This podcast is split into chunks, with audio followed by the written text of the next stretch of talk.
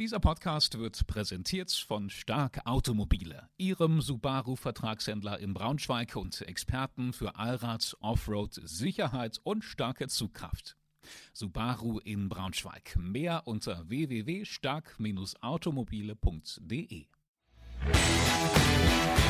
Willkommen bei Draußen, dem Outdoor-Podcast unserer Zeitung von und mit Michael Strohmann. Begleiten Sie den Expeditions- und Ausdauerexperten zu Begegnungen, Erlebnissen und Abenteuern zwischen Harz und Himalaya.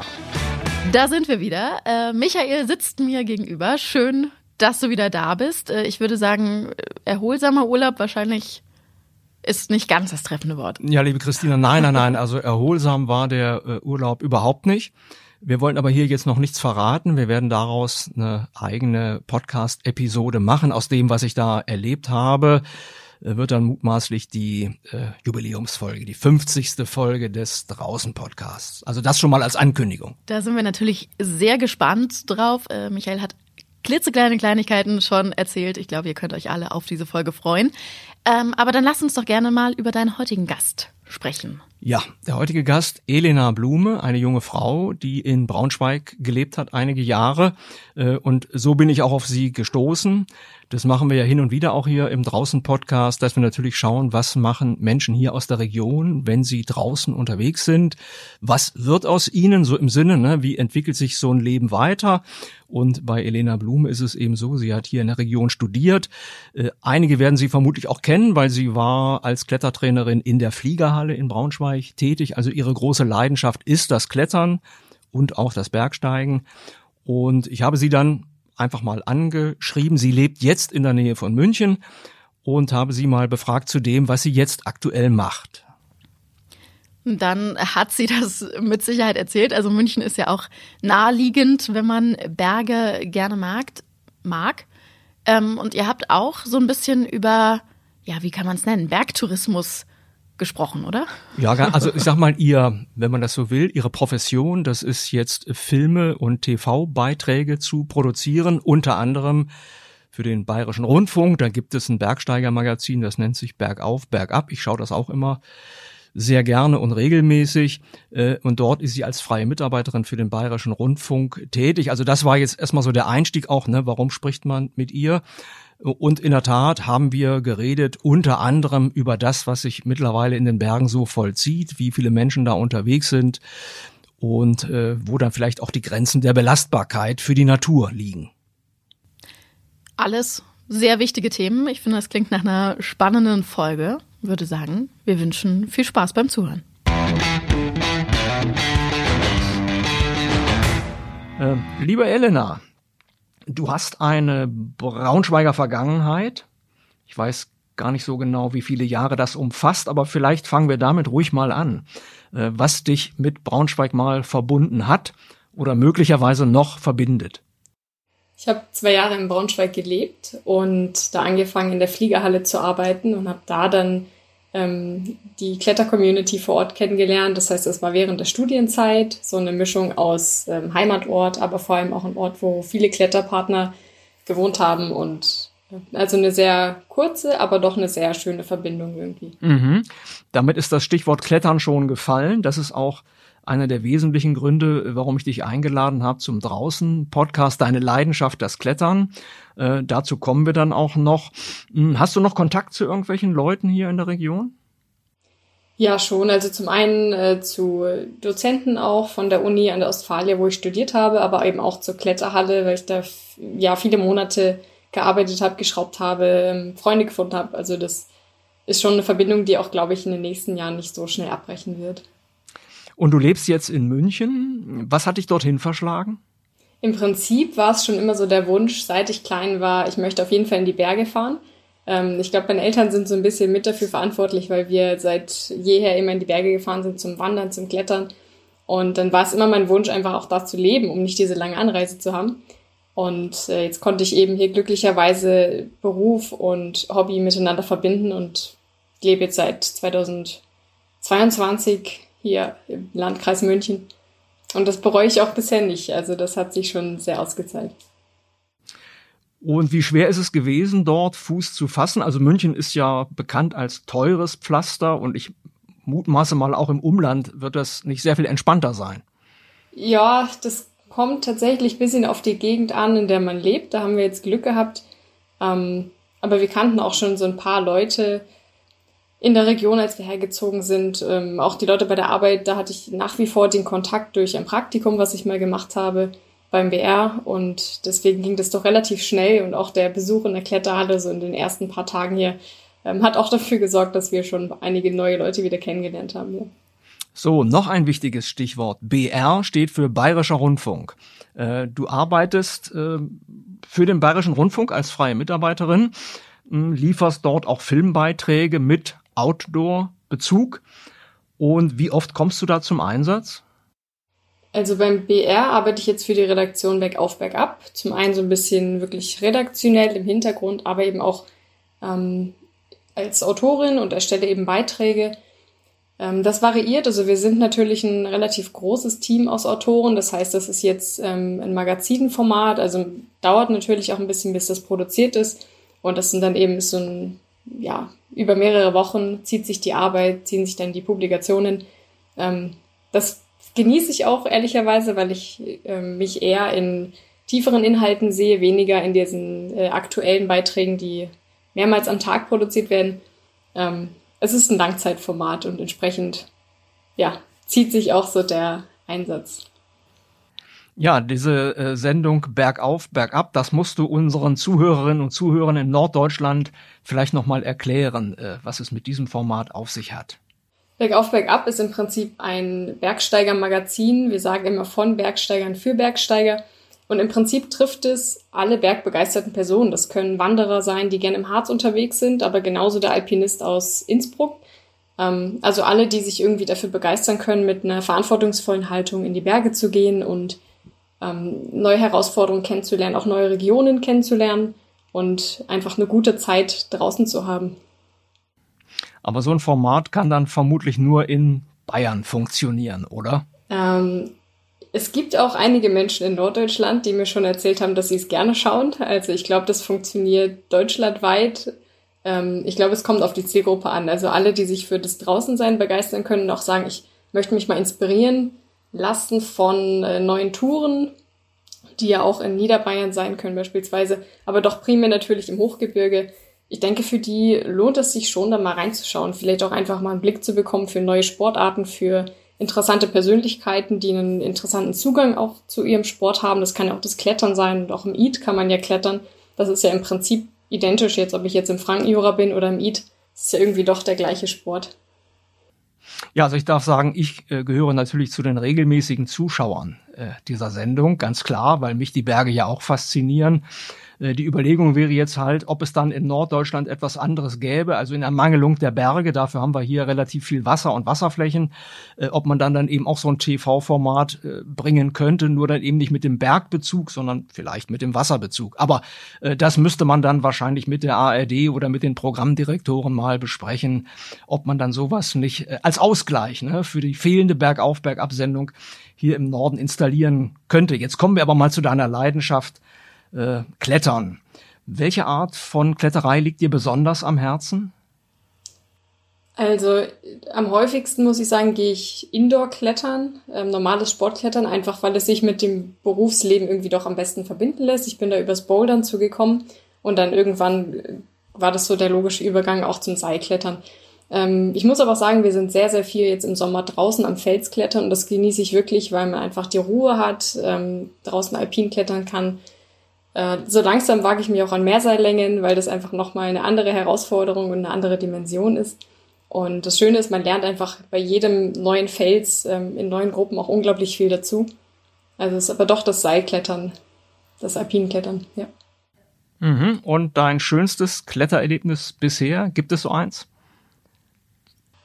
Oh, ich glaube nicht. Das, da fällt mir spontan keins ein. Ähm, es ist nicht unbedingt ein Klettererlebnis, es ist jetzt so ein, so ein Extremerlebnis von einem Hochtourenkurs, wo wir eine Gletscherspaltenübung gemacht haben und in die Gletscherspalte gehüpft sind. Und damit wollten wir auch so ein bisschen das Klettern und Bergsteigen verbinden.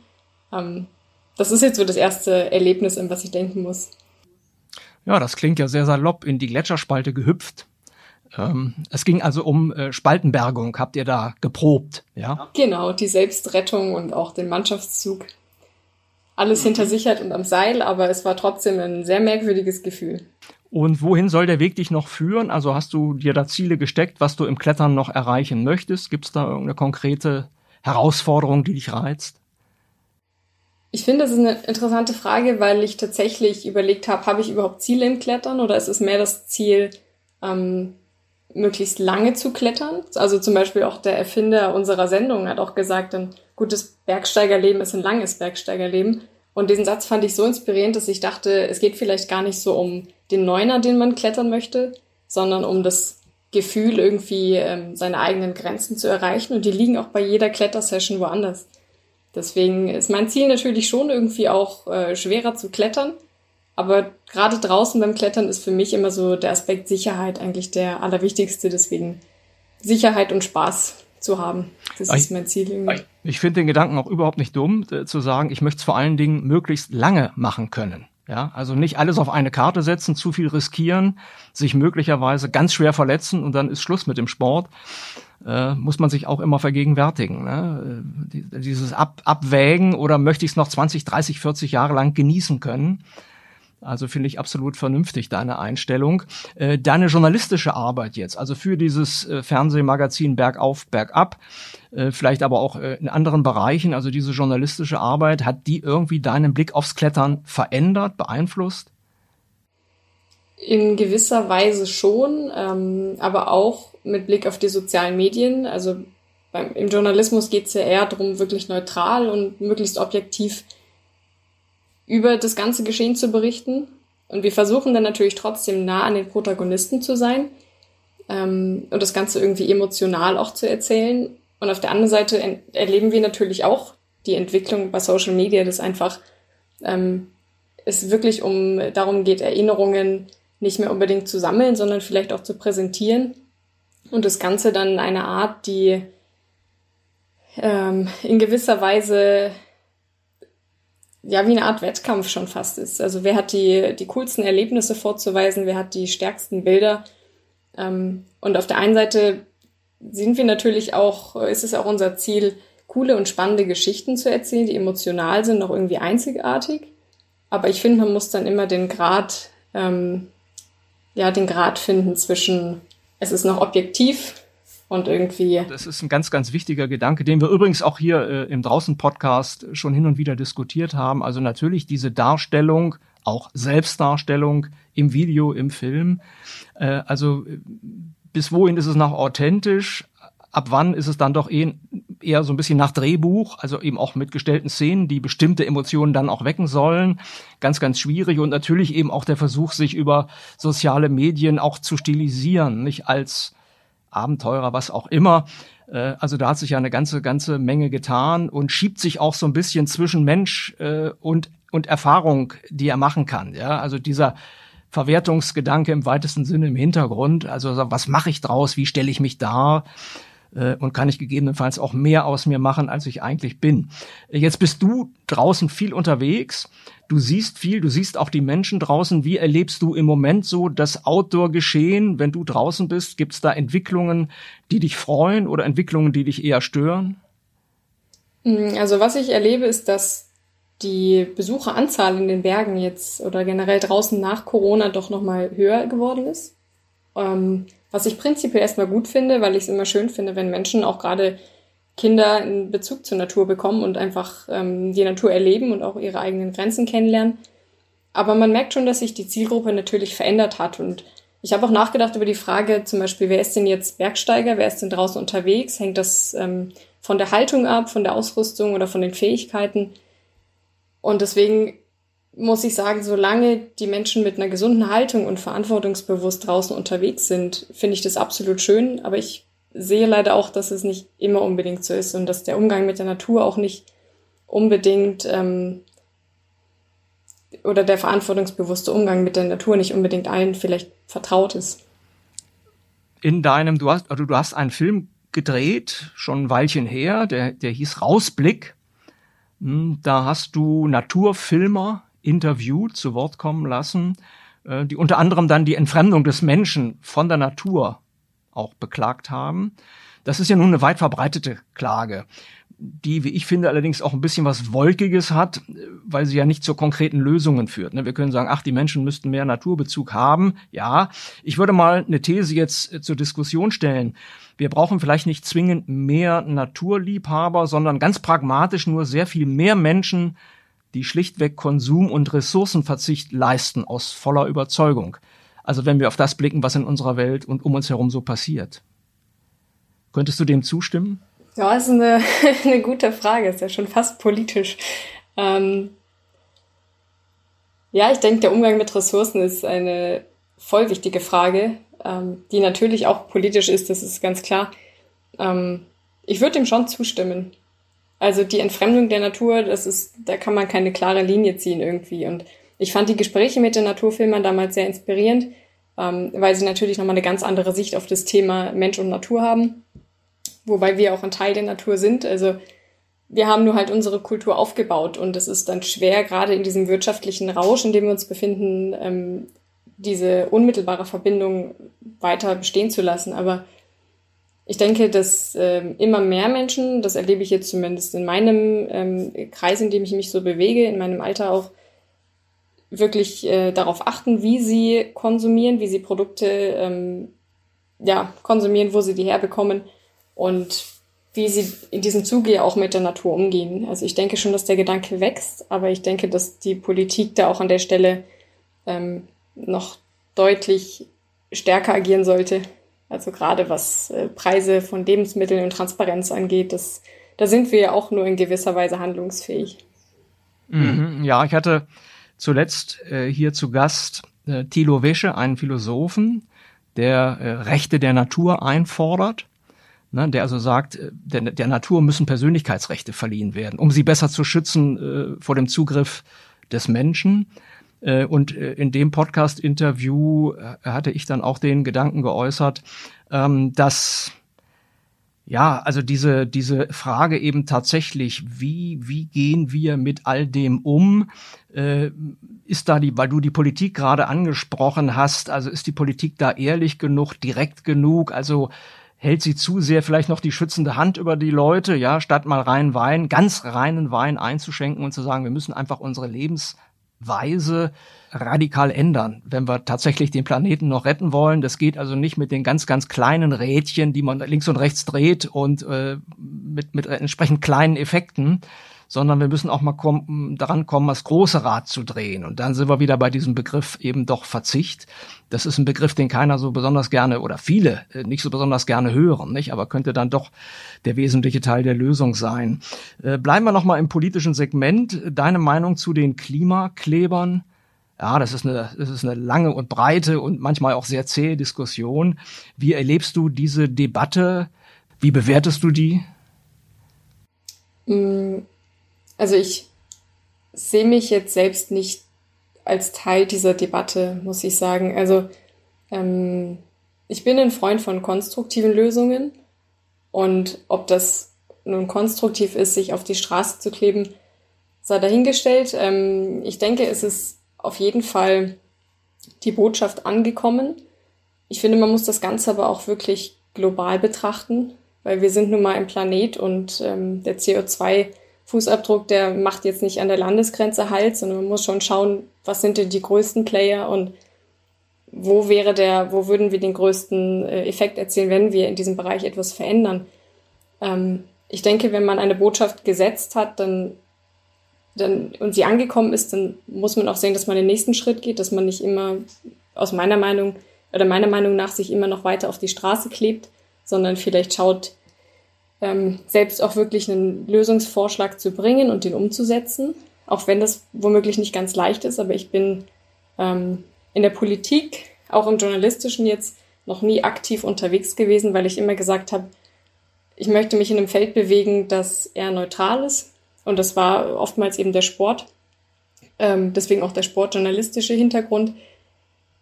Das heißt, zu politischen Aktionen äh, habe ich insofern noch nie wirklich aktiv Stellung bezogen. Aber ich denke, dass ähm, jeder für sich selbst einfach entscheiden muss, wie weit er für gewisse Ziele gehen möchte und eben auch abwägt für sich, was ist denn jetzt sinnvoll und was nicht. Und für mich persönlich ist es eher weniger sinnvoll, Straßen zu blockieren, den, den Stau einfach nochmal zu vergrößern und ähm, womöglich Leben zu gefährden, weil Rettungswägen nicht mehr durchkommen, beispielsweise. Ja, ist ja eine absolut legitime Einstellung. Ähm, Elena, mich würde jetzt abschließend nochmal interessieren, dein nächstes Filmprojekt. Ist das schon in Sicht und vor allen Dingen, wann könnten wir alle das zu sehen bekommen? Wann und wo? Das ist schon in Planung. Also das ist wieder ein Dokumentarfilm. Ähm, das basiert auf der Idee eines Kumpels von mir. Und wir haben uns über dieses Projekt kennengelernt. Ähm, das dreht sich um zwei Highliner, die eben einen großen Schritt wagen wollen über eine Highline, die gespannt wird. Ähm, nicht nur in sportlicher Hinsicht ein großer Schritt, sondern eben auch ähm, in ihrer freundschaftlichen Beziehung, weil sie einfach ein unglaublich großes Vertrauen in diese Highline, aber auch eben in die Kompetenzen des anderen brauchen, um zu wissen, dass die Highline richtig befestigt ist und dass sie sich wirklich darauf verlassen können, ähm, weil das gewisserweise auch ein kleines Experiment für die beiden ist. Und wir sind noch in den, äh, wir haben schon ein bisschen angefangen zu drehen, aber ich denke, fertiggestellt wird das Ganze erst im kommenden Jahr, weil sich der Dreh jetzt so aufgrund von Naturschutzbestimmungen ein bisschen im Herbst verzögert. Ähm, aber genau, unter dem Arbeitstitel The Gap, also die Lücke, läuft das Ganze dann hoffentlich zu, äh, zum Frühjahr nächsten Jahres an. Und der Schauplatz, das sind die Bayerischen Alpen? Genau. Also ganz genau definiert ist es noch nicht. Ähm, da darf ich noch nicht allzu viel verraten. Aber es sind auf jeden Fall die Alpen und ähm, auf jeden Fall eine wahnsinnig schöne Aussicht. Okay, das heißt, wir müssen uns vermutlich noch gedulden bis zum nächsten Frühjahr und dann auf Bergauf, Bergab warten auf genau die richtige Episode. Wenn du mir rechtzeitig Bescheid sagst, äh, wann der Sendetermin ist, dann will ich gerne auch über den Draußen-Podcast noch ein bisschen Werbung dafür machen, damit dann wirklich möglichst viele Menschen aus der Region Braunschweig, Wolfsburg, Salzgitter sich das dann mal anschauen. In dem Wissen, Elena Blume hat auch mal zwei Jahre hier bei uns in der Region gelebt, ist hier geklettert, vor allen Dingen in der Fliegerhalle in Braunschweig. Und äh, ja, dann wünsche ich dir jetzt einfach viel, viel Erfolg beruflich eine schöne Zeit äh, in München, privat und im äh, wunderschönen Münchner Umland äh, und alles, alles Gute, äh, vor allen Dingen, wenn du dann selber in die Berge gehst. Ganz lieben Dank. Wobei das jetzt ein freies Filmprojekt ist, das hat jetzt mit dem BR tatsächlich nichts zu tun, ausnahmsweise. Das ist ah. ganz, ganz frei. Ja, das ist genau. natürlich nochmal wichtig. Okay, dann müsstest du mir dann vielleicht einen Wink geben, wo tatsächlich dann dieser Film zu sehen sein wird. Möglicherweise äh, wird das Kino fähig, Kino tauglich sein. Dann könnte man natürlich überlegen, das auch hier nach Braunschweig zu holen und hier mal im Kino zu zeigen, mit dir persönlich anwesend. Und dann könnten wir da tatsächlich face to face nochmal miteinander plaudern. Sehr gerne, melde ich mich. Okay, dann behalten wir das mal als Projekt unter uns beiden im Auge. Elena, ich danke dir ganz herzlich. Alles Gute. Danke dir. Mehr Podcasts unserer Redaktion finden Sie unter braunschweiger-zeitung.de slash podcast.